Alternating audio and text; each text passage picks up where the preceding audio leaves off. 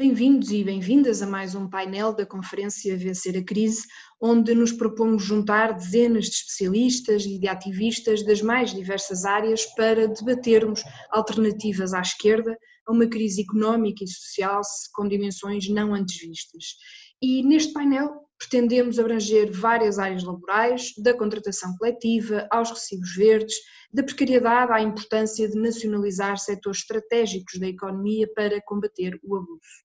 E numa altura em que a crise sanitária ainda está a ser combatida, a crise social e económica é o grande desafio e por isso também desde o início fomos bastante claros na necessidade de proteger o emprego, de proteger os salários, porque isso é condição essencial para enfrentar o embate económico que eh, aí virá.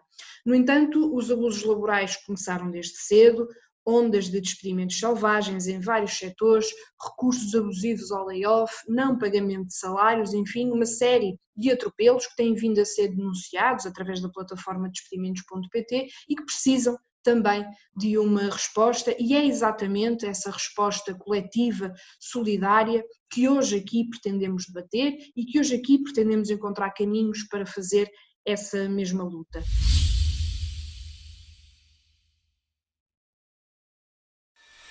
E sem mais demoras, dou a palavra ao primeiro orador, Carvalho da Silva, coordenador do Colabor, com um papel muito importante em várias lutas ao longo eh, dos anos no nosso país, e pergunto-lhe que prioridades para eh, uma reestruturação produtiva que garanta o trabalho com direitos, a reorientação da produção para bens e serviços que correspondam a necessidades essenciais e a transição energética e ecológica. Como estamos a gravar no dia 25 de abril, eu direi que um bom instrumento para encontrarmos eh, um rumo adequado é revisitarmos aquilo que foi o processo do 25 de Abril nas suas concretizações. A capacidade que o povo português teve e as, eh, aquilo que foi capaz de inventar para democratizar a sociedade portuguesa para descolonizar e para eh, propiciar desenvolvimento ao país em algumas áreas de forma absolutamente extraordinária e exemplar, como foram as grandes conquistas ao longo destes, destes anos na área do, da saúde, na área do ensino, por exemplo. Eh, este, esta pandemia que estamos a viver é, de certa forma, um acontecimento histórico eh, ele gera, eh, esta pandemia gera eh, condições que são absolutamente inéditas e, de certa forma, isto deve nos levar a pensar que estamos perante um momento de exigência de produção de rupturas na sociedade. Eh, rupturas que podem ser reformas bem orientadas. Eu direi, a partir daqui, que o que é que nós precisamos? Precisamos de investimento. E aqui, por exemplo, a experiência dos portugueses na descolonização é uma experiência extraordinária. A descolonização teve impactos fortíssimos que a sociedade foi capaz de gerar. Eh, o conceito hoje apela-nos, por exemplo, eh, a duas conquistas de soberania que são absolutamente primordiais. A primeira, conquistar soberania face à União Europeia e perante os mercados. E a segunda, conquistar soberania para as pessoas que estão aprisionadas nas precariedades, em falsos determinismos tecnológicos e na falta de tempo, porque nós hoje não conseguimos gerir o nosso tempo, ele está controlado por outros. Eh, depois precisamos de um modelo de, de, não precisamos de voltar à normalidade, tomando a normalidade como aquilo que eram os caminhos seguidos até agora, porque uh, se há coisa que a pandemia nos demonstrou foi um conjunto imenso de contradições, um conjunto de realidades, como por exemplo o papel do Estado, a necessidade de se valorizar o trabalho. Esta, esta pandemia grita-nos às nossas consciências a centralidade do trabalho e dimensões importantes dessa centralidade que têm que ser tidas em conta quando tratamos da remuneração do conjunto dos trabalhadores. Não pode continuar a haver a desigualdade que, que estava marcada no tratamento dos trabalhadores e muito menos a desigualdade provocada por uma má distribuição eh, profundamente injusta entre capital e trabalho. Essas são questões eh, primordiais. Nós precisamos de produzir mais bens, bens essenciais, precisamos de uma economia que cuide das pessoas, precisamos de uma economia mais atenta às questões ecológicas e ambientais, precisamos de uma economia que gere condições para uma sociedade mais solidária e, e uma economia eh, que trate de forma, de, de forma nova as questões do território e, e, as questões das relações entre gerações e dentro da mesma geração. Agradeço a resposta, Mel Carvalho da Silva, e pergunto-lhe agora como promover e garantir o envolvimento dos trabalhadores nesse processo. Nós precisamos de uma ação social e política forte para eh, defender a universalização da legislação e aprofundar a legislação do trabalho de, de, eh, num sentido capaz de responder aos problemas com que deparamos. Eh, a mim preocupa-me, desde logo, que esta dinâmica eh, gerada, por exemplo, pela utilização forçada, mas positiva, do teletrabalho, que já está a mostrar que há fatores positivos, mas também muitos negativos e preocupantes, nós precisamos que esta a continuação da dinâmica gerada agora eh, não imponha uma generalização de teletrabalho eh, absolutamente desregulado.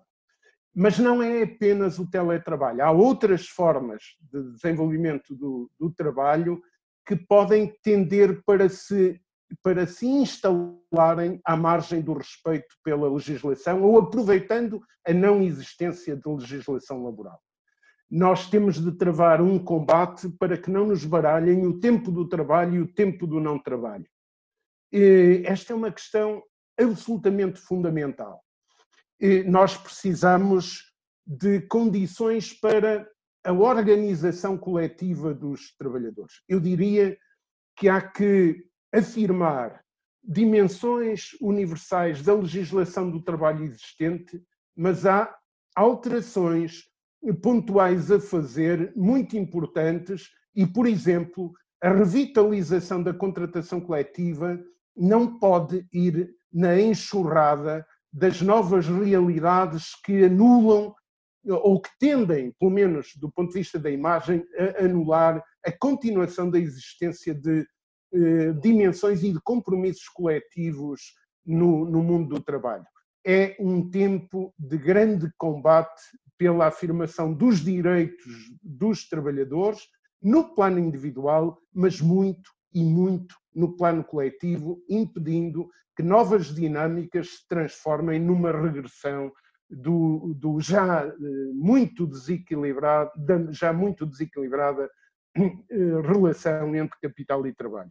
O Manuel Carvalho da Silva falou-nos da importância das tensões que atravessam o mundo do trabalho, da importância da participação dos trabalhadores.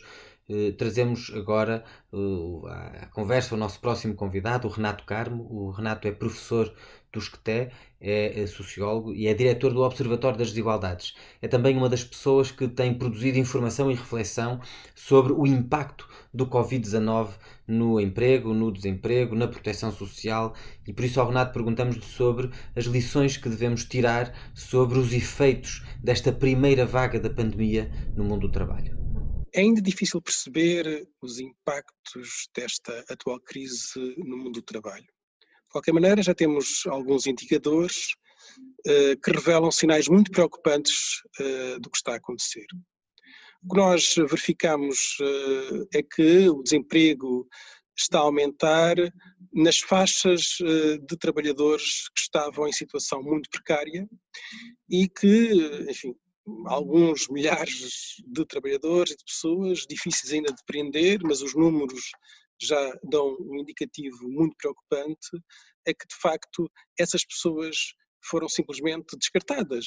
Algumas delas porque não tinham sequer contrato de trabalho, outras porque de facto estavam numa situação de trabalho informal e outras ainda porque, apesar de terem um contrato, era um, é um contrato a tempo, a, a tempo parcial, um contrato a termo e, enfim, sem condições de renovação.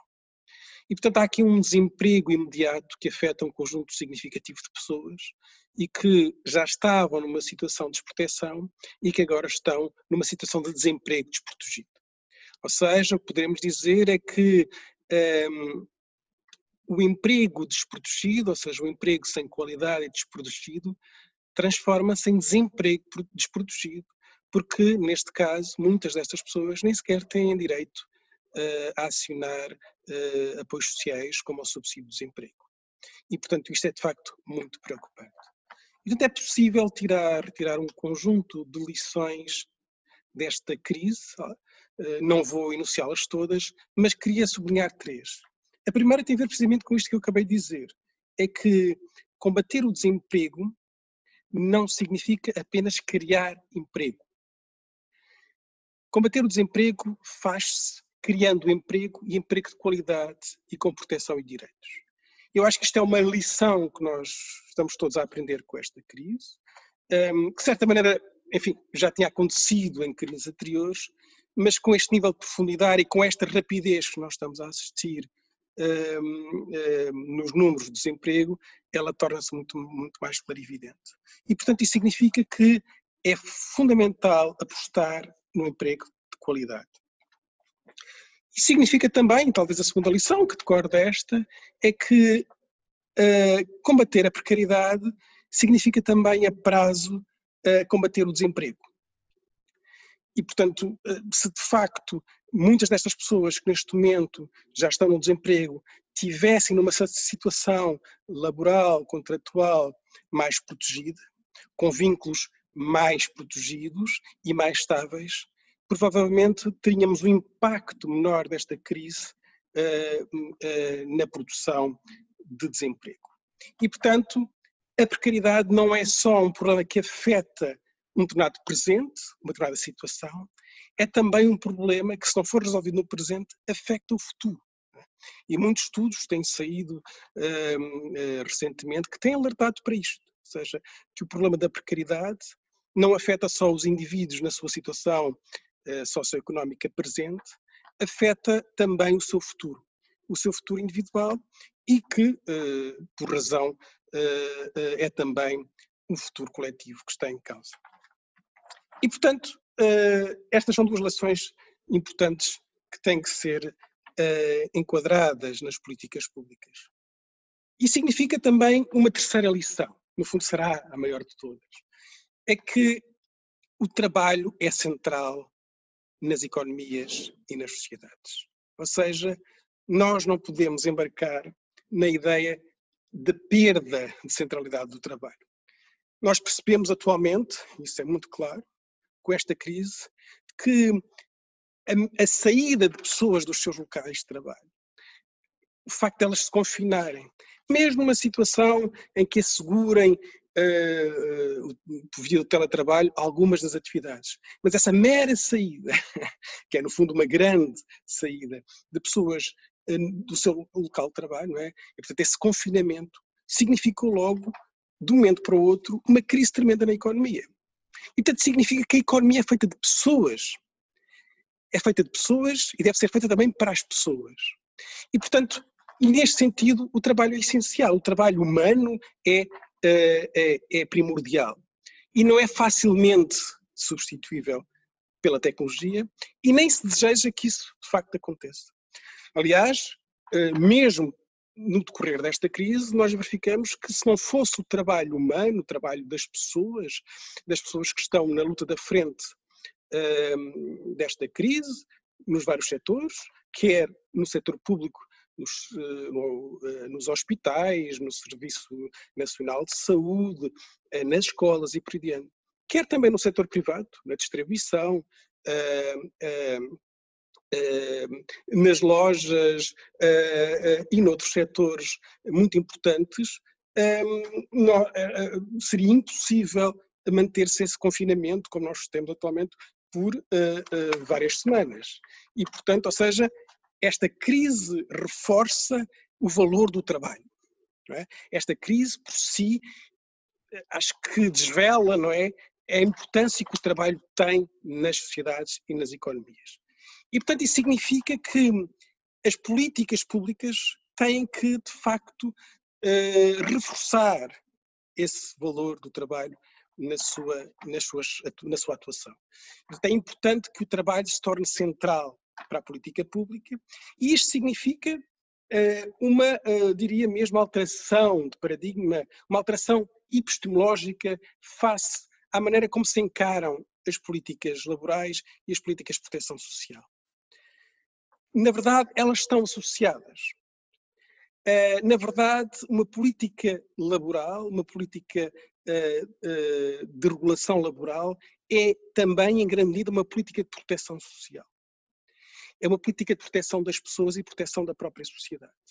E eu acho que isto é talvez a maior lição de todas que nós estamos a retirar desta crise. E eu acho que esta, esta, esta ideia ela deve ser matricial para uh, as políticas públicas que se adivinham e que são urgentes. E que significa tal mudança de paradigma, tal ruptura epistemológica de encarar o trabalho como um bem essencial das sociedades e das economias que tem que ser protegido e que, ao fazer isso, isso significa também a proteção não só dos trabalhadores, mas a proteção da sociedade de uma forma geral. Ela torna-se mais resistente, ela torna-se mais forte, menos vulnerável a impactos de crises futuras. E eu acho que isto é uma grande lição que todos nós teremos que aprender e, em função dela, também a, a agirmos em conformidade. Agora teremos a Maria da Paz Lima, socióloga, investigador, investigadora no ISCTE e uh, onde nos responde uh, à pergunta sobre que desafios se colocam à contratação coletiva neste momento e que respostas à economia das plataformas digitais é que poderemos ter. Vivemos de facto um período uh, muito perturbador uh, do ponto de vista das relações de trabalho e, portanto, também do ponto de vista da negociação coletiva. Porque, obviamente, quando há uma fragilização uh, das relações de trabalho e que altera significativamente eh, as relações de poder e a situação de crise económica, de desemprego, ehm, é sempre eh, uma, uma situação eh, extremamente difícil do ponto de vista da negociação coletiva, digamos, é a situação mais desfavorável a que a negociação coletiva possa trazer resultados. Ehm, e efetivamente, nós estamos perante essa situação e, e, estamos perante essa situação, não tendo salvaguardado uh, recentemente os mecanismos uh, que permitiam, de alguma forma, uh, reforçar a capacidade sindical negocial. estou a pensar, por exemplo, na reposição do princípio do tratamento mais favorável e também na caducidade das convenções coletivas. Estas duas, estas duas questões que estiveram sempre em cima da mesa eh, como alavancas fundamentais da reposição da capacidade negocial dos sindicatos são absolutamente imperiosas quando uh, uh, tudo o resto, se pode dizer assim, todas as outras condições estão uh, de facto extremamente fragilizadas. Portanto, esta é uma primeira observação e esta não é uma prioridade para depois, não é? É uma prioridade já. Há prioridades que são para agora, não é? para estabelecer claramente uh, o, o, quadro mínimo de negociação e de reposição de algum uh, equilíbrio que, no contexto atual, repito, é sempre desequilibrado pela própria crise económica. É um dos aspectos que me parece importante. Depois há um outro aspecto que são os temas para a negociação coletiva. Para além das questões salariais, há outros temas que esta crise veio pôr também em evidência, não é? Quando pensamos na situação das pessoas em teletrabalho, se calhar vale a pena pensar uh, em aprofundar este tema na negociação coletiva e em aprofundar do ponto de vista de criar condições para que os trabalhadores tenham, de facto, direito à sua vida privada e ao controle do seu tempo relativamente à distância entre tempo privado e tempo de trabalho. Portanto, há todo um trabalho a fazer aí, há toda, há toda uma reflexão a fazer por aí. Depois há um outro desafio que eu acho que é fundamental, que é, um, é o desafio aos sindicatos, que é justamente a questão uh, da unidade sindical. Uh, nós estamos perante uh, uma situação tão complexa que é fundamental reunir forças, juntar forças. E, portanto, muitas vezes a ideia, enfim, de negociações paralelas, de fragmentação sindical, de competição sindical, um, não concorrem de modo nenhum um, para, uh, não beneficiam de modo, de modo nenhum a situação atual. Portanto, penso que, há, que é um desafio muito importante a convergência no plano sindical para ultrapassar ou para maximizar a capacidade sindical. Depois há os grupos, e que são grupos uh, muito importantes e que, for, e que estão, que foram vulnerabilizados neste processo. Os trabalhadores precários de vários tipos, não é? Os trabalhadores de recibo verde, os trabalhadores uh, temporários, digamos, toda uma série de situações, que nós podemos dizer, por um lado, é o problema da integração destas pessoas, da organização destas pessoas, das múltiplas formas de organização, mas da ligação com a organização sindical que se que é absolutamente fundamental nesta altura. Mas, por outro lado, há questões também prioritárias imediatas de integração de uma parte destas pessoas.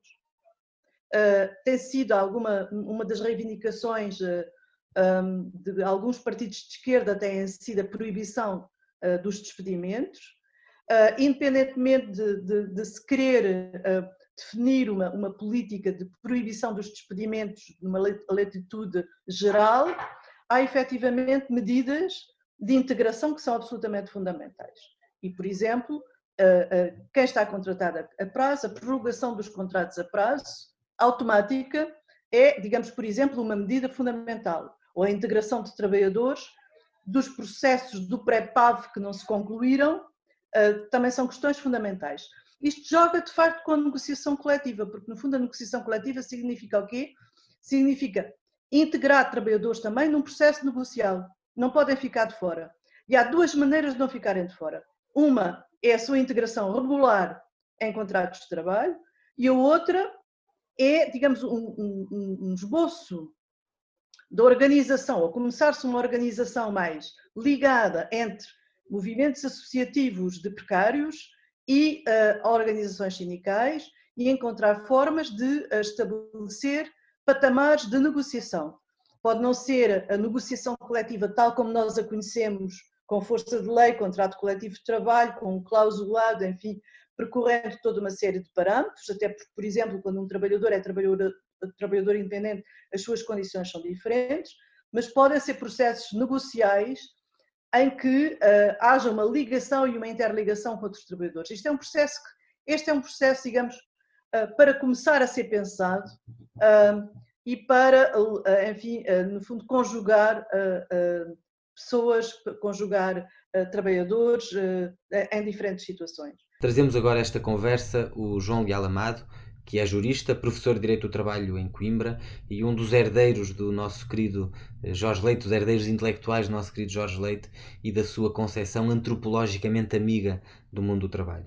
Um, ao João Leal Amado perguntamos-lhe sobre o modo como a própria crise expôs uh, as normas de precarização que estão inscritas, que foram inscritas na legislação do trabalho e sobre quais são as prioridades para a intervenção política e a alteração legislativa no sentido de combater e de contrariar precisamente esse processo de precarização.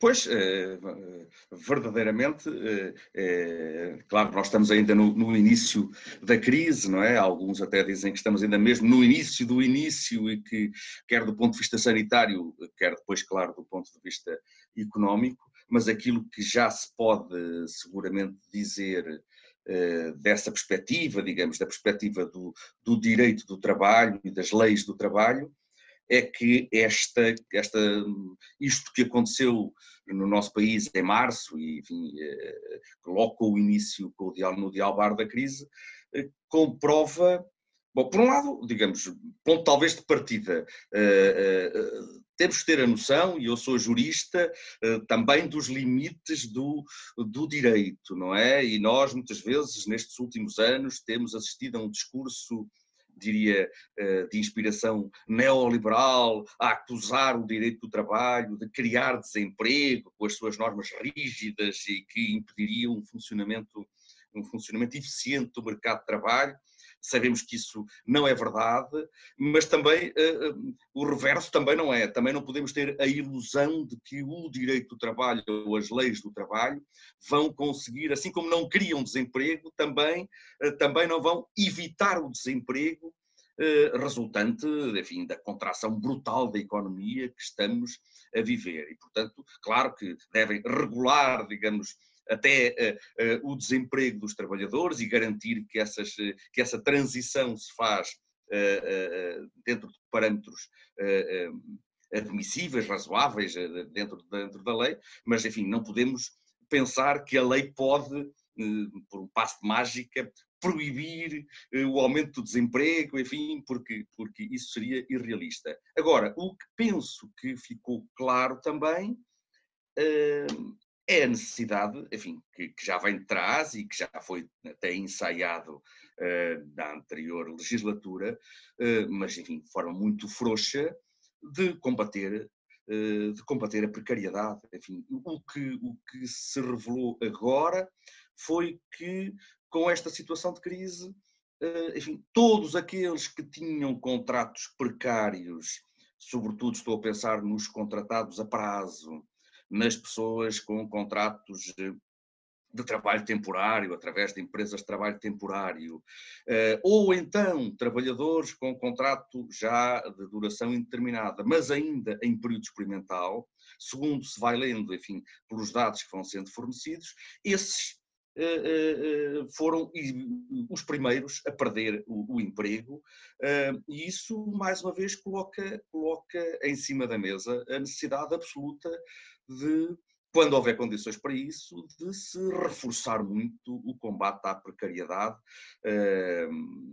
enfim, é, é, muito mais do que aquilo que foi feito na, na legislatura anterior. Isto é, temos que eh, não sei ainda por que via, mas temos que acabar com esta ideia de que os contratos a prazo, os contratos temporários, são uh, eh, um, a regra quase no nosso país, de que as empresas contratam indiscriminadamente através desses modelos. Uh, uh, não é isso que corresponde à lei, mas a verdade é que a lei tem sido, tem sido incapaz, o discurso normativo do direito do trabalho não tem conseguido impor às entidades empregadoras e às empresas essa lógica, e nós somos confrontados muitas vezes com ainda hoje, empresas que praticamente só contratam a prazo, nem pensam noutro tipo de modalidade contratual. Ora, é esse modelo uh, que se foi instituindo ao longo dos anos que tem que ser uh, claramente combatido, porque isto agora verificou-se também. Enfim, todas as medidas que até o governo está a tentar manter o emprego, salvaguardar alguns postos de trabalho, a figura do layoff, simplificar, tudo isto vale e está a tentar, de algum modo, proteger o emprego, mas daqueles que têm empregos eh, com um mínimo de estabilidade. Todos os outros passaram passaram à margem disso. E os outros são muitos, portanto, não é que eu esteja a defender que devam acabar os contratos a prazo,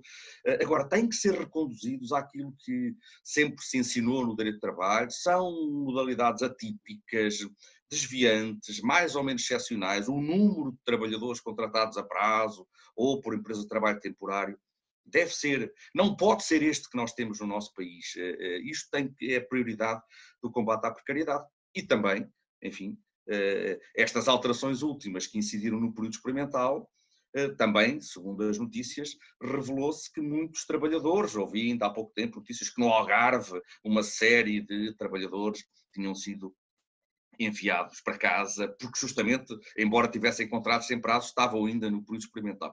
Esse também é um instituto que tem que ser revisto, eh, no sentido de diminuir os prazos, até porventura de, de não estabelecer o regime que a lei hoje tem, de eh, partir do princípio que qualquer trabalhador está quando celebra um contrato, entra em período experimental. Há países, basta ir aqui à Espanha, em que é o contrário, em que para haver período experimental é preciso que isso seja clausulado, estipulado pelas partes, uh, tudo isso tem que ser revisitado, enfim, quando houver condições disso. Aproveitamos a presença do João Leal Amado ainda para lhe colocar uma segunda questão, uma questão, aliás, à qual a Maria da Paz Campos Lima já, já, já aludiu e que tem a ver com o teletrabalho.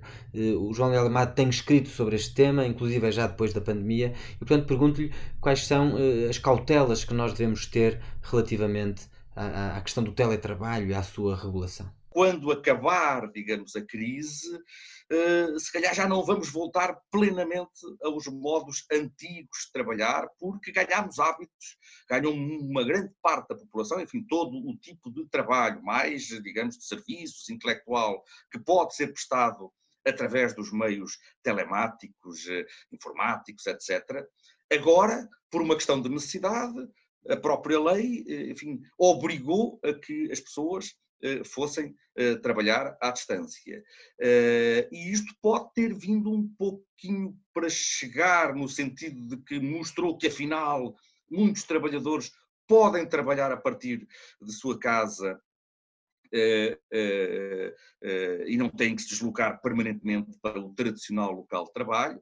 Agora, isto levanta, ou veio acentuar, e a situação que estamos a viver agora, penso que também está a comprovar isso de forma exuberante, as vantagens, mas também os inconvenientes e os problemas e os desafios importantes que o teletrabalho eh, coloca. Enfim, sempre foi dito, eh, até um pouco contraditoriamente, que uma das grandes vantagens do teletrabalho era justamente permitir uma conciliação mais fácil entre a vida profissional e a vida pessoal e familiar do trabalhador, evitando deslocações, evitando transtornos. Eh, mas também sempre se disse que um dos riscos do teletrabalho, além de contribuir para o isolamento do trabalhador, ehm, consistia em que, eh, não tanto em, facilitar a conciliação, mas em misturar esses vários planos da vida eh, dos trabalhadores e colocar em xeque normas sobre limites do tempo de trabalho, levantar problemas muito sensíveis em matéria de controlo da atividade do trabalhador, porque é evidente que essa possibilidade de controlo está na, eh, faz parte da essência do contrato de trabalho, pois o empregador tem poderes de autoridade, de direção, de vigilância, de fiscalização sobre o trabalhador, mas são poderes que não são ilimitados. A própria lei, o Código do Trabalho, prevê que, mesmo quando o trabalho é prestado na empresa, que o empregador não pode utilizar certo tipo de meios de vigilância à distância para controlar o desempenho profissional do trabalhador. Isto agora vai tornar-se mais sensível, mais complexo, com a generalização do teletrabalho, hum, porque justamente esses meios agora não só podem controlar a atividade do trabalhador, como eh, invadem o domicílio eh, e entram um pouco na reserva, naquilo que é mais íntimo de todos nós, que é a nossa casa, o nosso lar, e portanto separar isso, eh, enfim, responder a essas novas formas de trabalhar em que o trabalhador, eu repito, não acredito, claro, que as pessoas agora comecem todas a trabalhar ou que se mantenham, pelo contrário, há cada vez mais a sensação de que o ir para a empresa, uh, o conviver fisicamente com as outras pessoas é fundamental, não é? Uh, e isso não desaparece. Agora, admito que começa a haver mais recurso uh, a formas mistas, não é? Em que a pessoa alguns dias vai trabalhar para a empresa, outras fica em casa e, portanto, o teletrabalho pode realmente ter vindo agora sim para uh, ter chegado para ficar, não é? Em termos de. Isso vai colocar problemas ao movimento sindical uh, e, e às regras laborais, sobretudo para isso, para garantir a privacidade, para limitar os excessos de, eh, de controlo por parte do empregador, porque agora estamos a falar num controlo que entra na casa, na intimidade do trabalhador, e eh, garantir respeito pela separação entre a vida eh, pessoal e a vida profissional, garantir o respeito pelos limites do tempo de trabalho. Isso é mais difícil de fazer quando a pessoa está a trabalhar a partir de casa uh, através destes instrumentos. Temos agora a intervenção da Tânia Ramos, ela é trabalhadora da TAP, membro do Sindicato Nacional do Pessoal de Voo da Aviação Civil e a quem pergunto, a precariedade tem lastrado há vários anos em todo o tipo de setores, mas em todos são os contratos mais precários que sofrem mais cedo as consequências E, portanto, sendo isto mais grave ainda em empresas como capital público, como é que vês toda esta situação e que futuro para a TAP?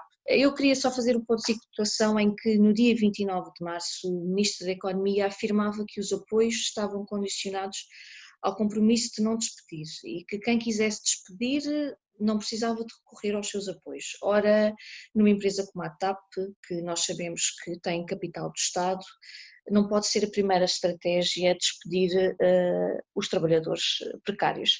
Isto porquê? Porque os trabalhadores com contrato a período experimental e com contrato a prazo foram os primeiros a serem descartados através da caducidade dos seus contratos.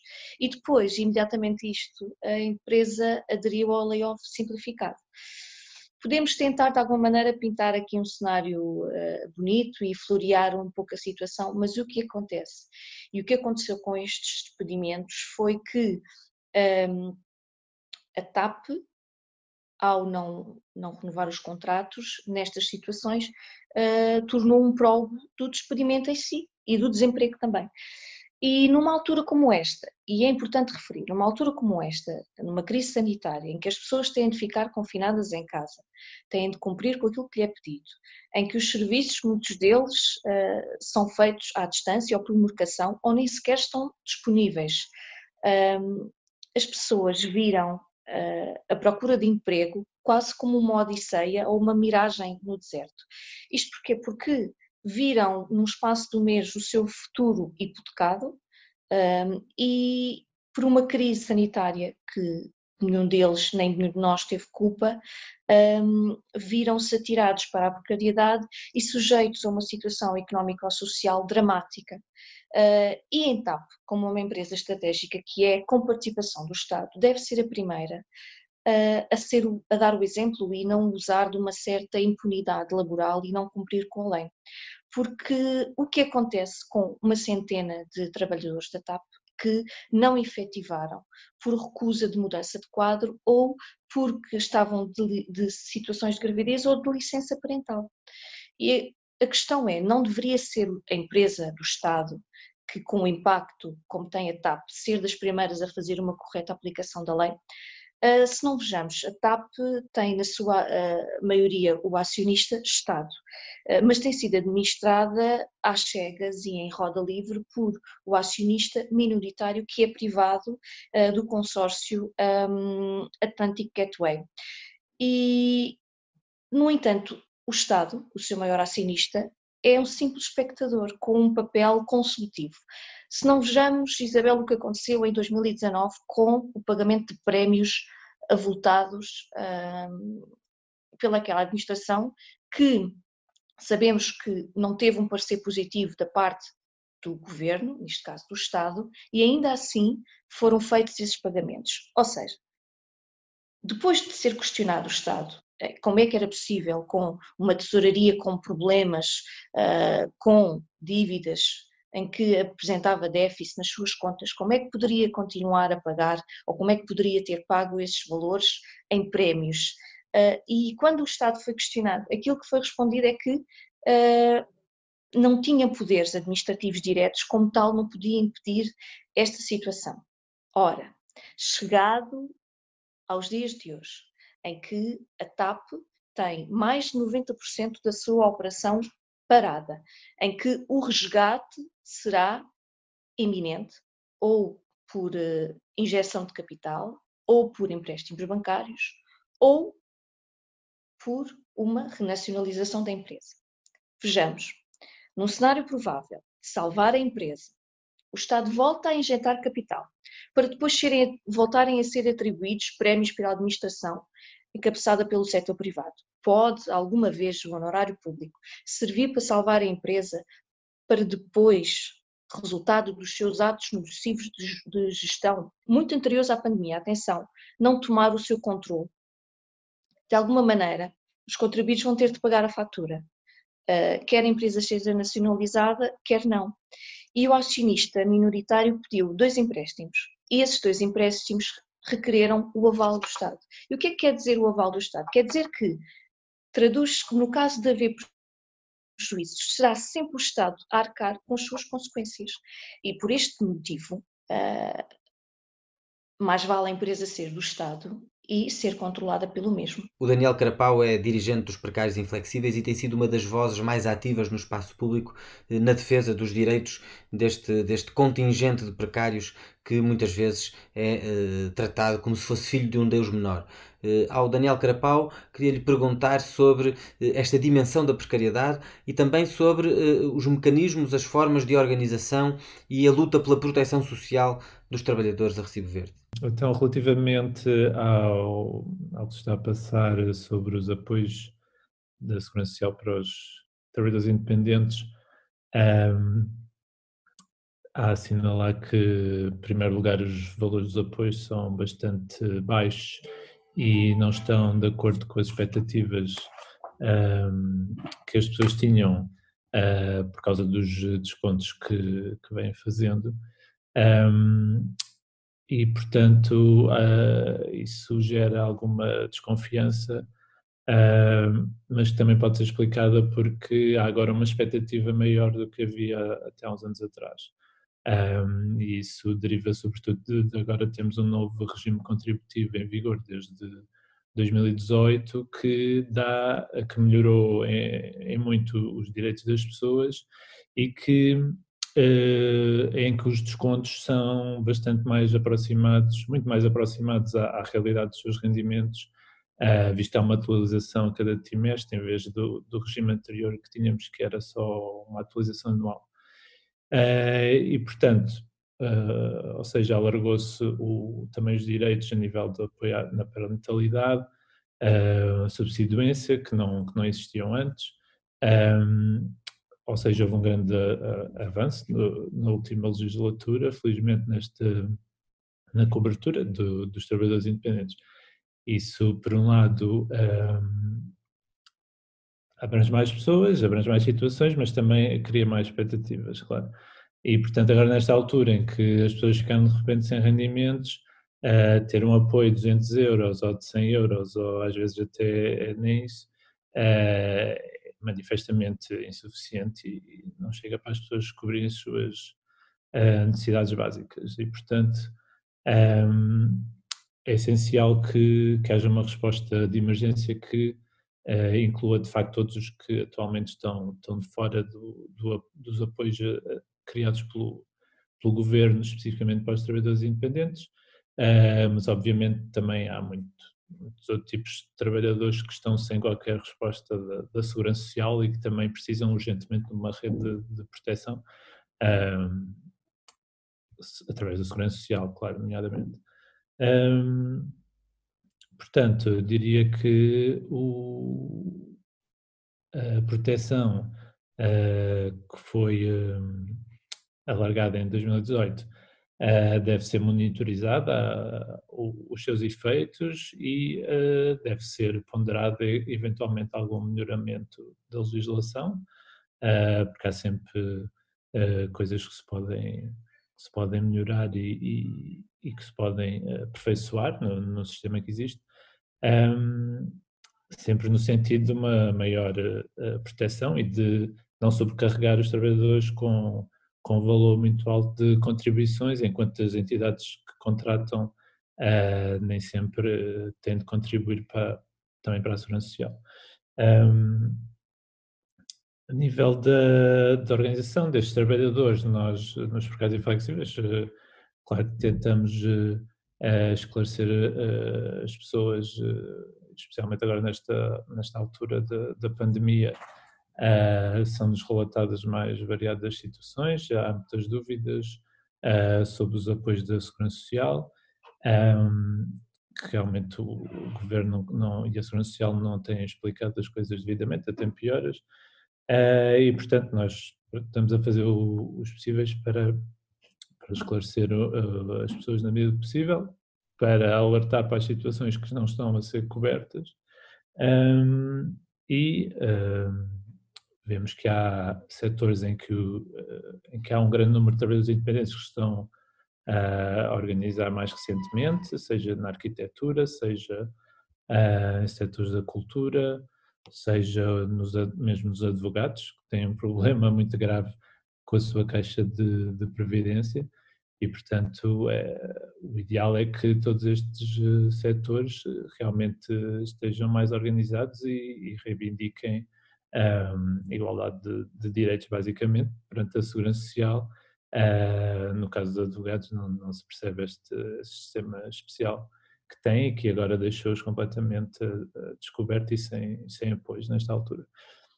Um, e, portanto, queremos que, que a confiança que foi uh, depositada na Segurança Social, uh, que até melhorou uh, bastante nos últimos dois anos, porque as pessoas viram que estavam a, a contribuir mais de acordo com os seus rendimentos, uh, cabe ao governo agora não descurar essa confiança que, que, que cresceu e que, que as pessoas uh, têm na, na, segurança social. Um, não, não, se pode desperdiçar esse capital de, de confiança. tem que se trabalhar no sentido de que a Segurança Social tem que dar resposta a, a, toda, a todas as pessoas que, que, dela necessitam, não é? Uh, imensa gente nesta altura um, que não, não tem os descontos para o subsídio de desemprego, no caso dos trabalhadores independentes para o equivalente ao subsídio de desemprego, podem não, não conseguir aceder, uh, para aceder ao RSI leva muito tempo é, e é muito complicado, um, e, portanto, é, é, é, mesmo muito, muito urgente que, que se reveja todo este enquadramento e se cria novas soluções eh, fáceis de, de aplicar e, e rápidas. Uh, e também que haja uma informação sempre clara do, da parte da Segurança Social sobre, sobre todos os apoios que, que estão no terreno. Agora temos intervenção de Rita Garcia Pereira, advogada, especialista no tema do assédio moral no trabalho, a quem pergunto que medidas devem ser tomadas no campo dos despedimentos neste momento. Falo-vos durante o dia 25 de abril e acho que também este é um bom dia para nós refletirmos sobre o que é que falta fazer, principalmente quanto aos despedimentos que se avizinham. Existem duas ou três regras que foram introduzidas no Código de Trabalho de 2009 e que ainda não sofreram qualquer alteração e que podem condicionar em muito o acesso à justiça dos trabalhadores. Reporto-me em concreto à regra que é aplicável, quer quanto aos despedimentos coletivos, quer quanto às extinções de posto de trabalho, de que se os trabalhadores aceitarem a compensação, aceitam automaticamente o despedimento, e portanto, numa época como aquela que nós vamos viver já de seguida, isto será um forte entorce às, a uma eventual acesso à justiça por parte dos trabalhadores e reporto-me também, e muito em especial, à diminuição das compensações, justamente por via dos despedimentos coletivos e das extinções de posto de trabalho, a qual, pese embora algumas alterações legislativas decorridas, entretanto, algumas a iniciativa do próprio Bloco de Esquerda, também não voltaram a conhecer os limites que tinham antes da legislação da Troika. E, portanto, pensando nas cessações que já estão a ocorrer nesta altura, mas essencialmente naquelas que vão acontecer a seguir, a minha sugestão de se refletir seriamente era sobre estas duas medidas e sobre o tempo de tramitação de uma ação de despedimento coletivo nos vários tribunais de trabalho nos tempos que correm, porque está tudo associado. Se o trabalhador, para impugnar, tem que devolver a compensação e ficar só com acesso ao fundo de desemprego, no caso principalmente dos despedimentos coletivos, quando ele chega a julgamento, já nem sequer tem acesso ao fundo de desemprego. E isto é um entorce muito grande ao acesso à justiça por parte destes. E, portanto, se vão refletir sobre estas questões, deixo aqui duas que me parecem absolutamente essenciais e que espero que possam contribuir para a sua modificação. A Amélia Martínez Lobo tem sido uma companheira de percurso pelas funções que, que, exerce na Fundação Rosa Luxemburgo. Eh, a delegação de Madrid da Fundação Rosa Luxemburgo é coordenada pela Amélia. E a Amélia gostávamos de lhe perguntar ou de lhe pedir que nos trouxesse para esta conversa para este debate um olhar feminista sobre os desafios que se colocam relativamente ao trabalho dos cuidados, numa acessão, numa acessão abrangente, isto é, a todos aqueles profissionais das, das atividades de reprodução social, na educação, na saúde, no apoio social, que são tanto tantas vezes eh, desvalorizadas do ponto de vista económico, desconsideradas do ponto de vista social, mas que a crise mostrou eh, o quão fundamentais são para a própria manutenção e para para a reprodução da nossa vida. A palavra, por isso, a Amélia Martínez Lobo. Hola amigas y amigos. Bueno, pues estamos debatiendo eh, bueno, cómo, cómo, afecta y qué ha puesto de manifiesto esta crisis del COVID-19, esta crisis del coronavirus, eh, dentro del marco de la reproducción social de la vida, de los trabajos esenciales y siempre con una mirada feminista, por supuesto. En primer lugar, entendemos que lo que ha puesto de manifiesto, y es una obviedad, es que hay una crisis sanitaria. Y esta crisis sanitaria Em, lo, que, lo que trasluce detrás es que efectivamente hay un sistema público de salud que no ha sabido y no ha podido dar una respuesta em, para evitar eh, tantas muertes. Y esto no es un fenómeno atmosférico, esto tiene que ver con el saqueo sistemático de lo público, con las medidas de austeridad que obligaron a hacer recortes en, el sistema público de salud y por tanto necesitamos un sistema público de salud mucho más robusto, mucho más fuerte y que esté por tanto eh, mucho más preparado eh, para enfrentar eh, crisis este, de este calado y para que no se traduzcan estas medidas de austeridad directamente en muerte. En segundo lugar, se ha puesto también de manifiesto que esta crisis Em, no solamente es una crisis sanitaria, sino que también es una crisis de lo que entendemos el trabajo de cuidados. Entendemos que todo lo que tiene que ver con el trabajo de reproducción social de la vida y de los trabajos de cuidados son trabajos esenciales. Tenemos que mirar eh, qué rol han tenido precisamente las eh, trabajadoras del sistema público de salud, las auxiliares de enfermería, las mujeres de la limpieza, mm, todas las trabajadoras eh, del sector sanitario, las trabajadoras en los supermercados, las limpiadoras, las reponedoras, las cajeras, y que son trabajos absolutamente esenciales y que llevan sosteniendo la vida mucho tiempo y que en, este, en, estos, en estas semanas nos hemos dado cuenta mm, aún más de que son quienes realmente eh, sostienen la vida y hacen que la vida sea posible, pero sin embargo son trabajadoras con salarios muy bajos, en condiciones de precariedad eh, absolutamente eh, infames y, en muchos casos mujeres migrantes. Por tanto, eh, bueno, vemos que, efectivamente hay un, hay un gran lapso entre ese, esa esencialidad de esos trabajos y ese, mm, esas condiciones laborales y de, y de, derechos de estas trabajadoras.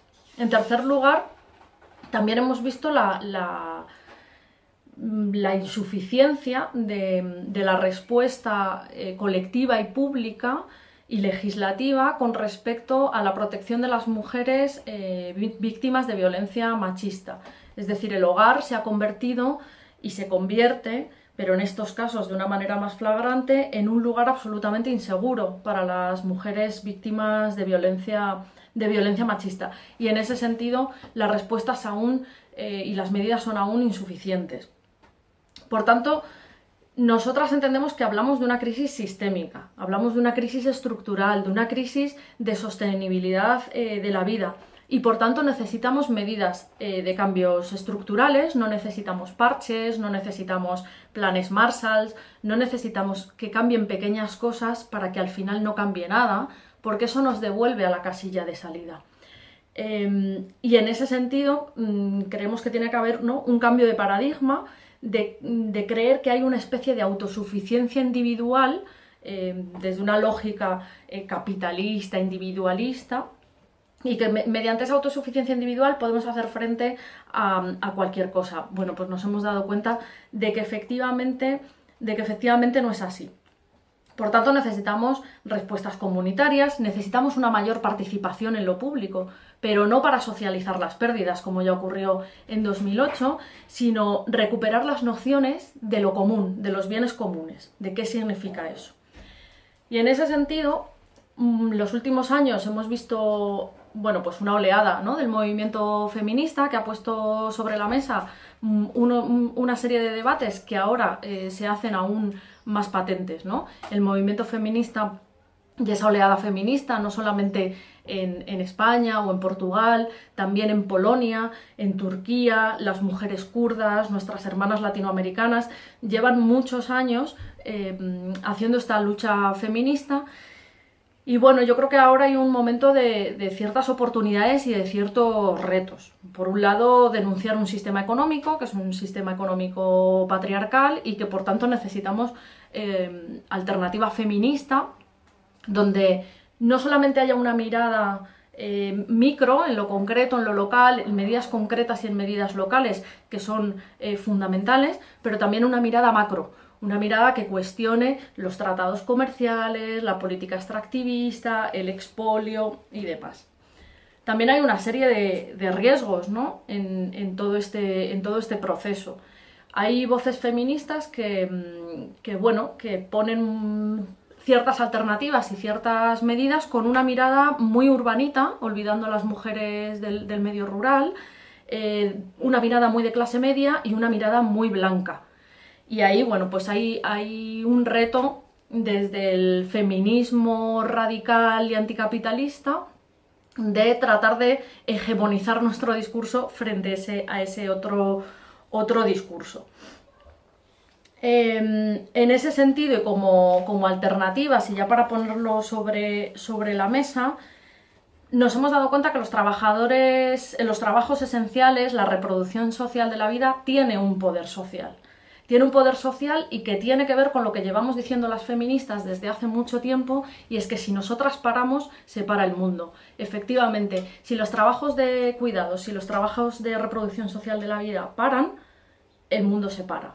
Y eh, creo que es interesante que nos planteemos cómo articular y cómo reorganizar esas luchas y esa acción política desde ahí, entendiendo ese, mm, ese poder social que tienen las trabajadoras, eh, de, las trabajadoras de los trabajos esenciales y de reproducción social de la vida. Creo que hay experiencias muy interesantes de sindicalismo social que tiene que ver con, con las luchas de las trabajadoras, de las trabajadoras domésticas, que tiene que ver con las huelgas eh, de las trabajadoras en residencias de ancianos.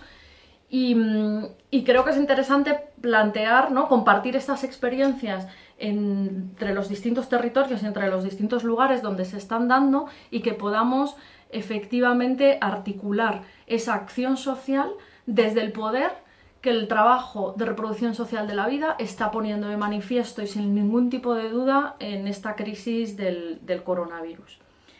Y bueno, y en ese sentido, mm, em, dejamos estas reflexiones un poco sobre la mesa y, para el debate, para que entre todas sigamos, sigamos repensándonos y eh, construyendo, construyendo esa alternativa eh, feminista. Queria agradecer à Amélia e a todos os convidados e as convidadas.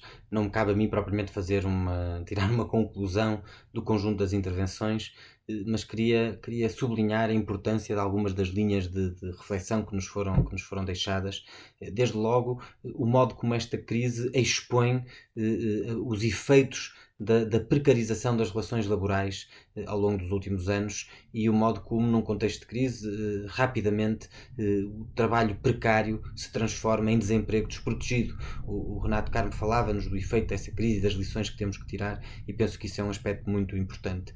Ehm, também, no contexto de, de, desta crise, fica mais evidente essa patologia do mundo do trabalho em Portugal, que é o grande ato entre a lei escrita e a lei na prática lei que está na lei e a lei tal como é vivida no cotidiano dos trabalhadores. E isso remete-nos para a importância da, da, da, ação das comissões de trabalhadores, do, das organizações sindicais e da autoridade para as condições de trabalho, da fiscalização, da efetividade da, da, da, legislação laboral, do direito do trabalho, como, como dizia, como insistia o João Leal Amado, eh, e já agora também eh, a necessidade que ficou, penso eu, ainda mais evidente nesta crise, de que eh, a, a, a regulação da, do trabalho prestado através de teletrabalho ou através das plataformas deve ser uma prioridade.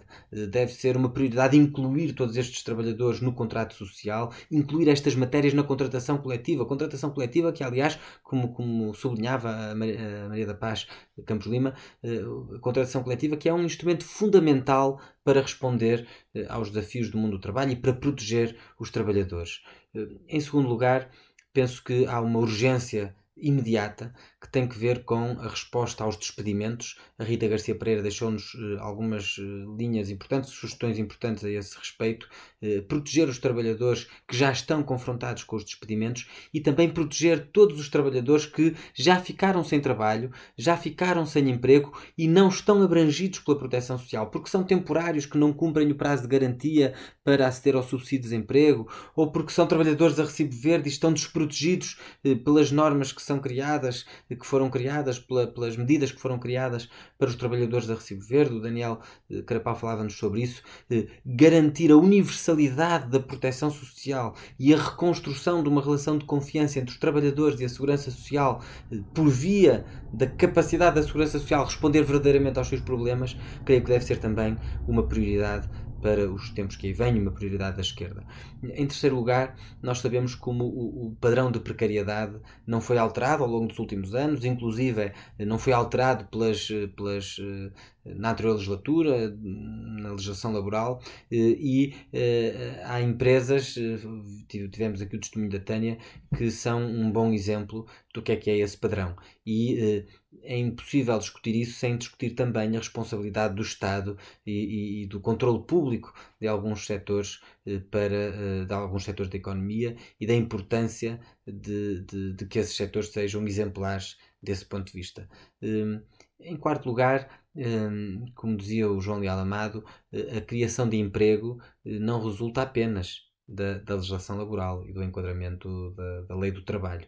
O Manuel Carvalho da Silva chamava-nos a atenção para isso, ou seja, para a necessidade de nós termos eh, uma, uma, uma perspectiva eh, e uma resposta económica que tenha em conta a centralidade do investimento público nessa resposta à crise, eh, a reorientação produtiva que deve resultar também desta, desta reflexão, nomeadamente para responder eh, à transição energética, para responder à transição climática e para responder às necessidades sociais, necessidades que se colocam, por exemplo, e que não devem esquecer a centralidade da economia dos cuidados de que, de que no fundo nos falava a Amélia, ou seja, todas essas funções fundamentais para a resposta às nossas necessidades básicas, eh, eh, a necessidade do, do, do emprego público para a provisão de, eh, de, serviços fundamentais na área da saúde, da educação, do apoio social, enfim, de todas, de todas as, as de todas as dimensões da reprodução da nossa vida, da nossa vida e da nossa, da nossa capacidade de podermos viver livres e iguais. Por isso, creio que a nossa reflexão sobre, sobre o trabalho é necessariamente uma reflexão que articula eh, direito do trabalho, eh, organização sindical, laboral, eh, segurança social e respostas na área da segurança social e da proteção social e, claro, uma política económica centrada eh, no trabalho, no emprego digno eh, e, e, também no combate às desigualdades. Creio que são, são linhas de reflexão muito importantes que hoje nos foram deixadas e que são essenciais para nós fazermos caminho para enfrentarmos a crise e para vencermos esta crise.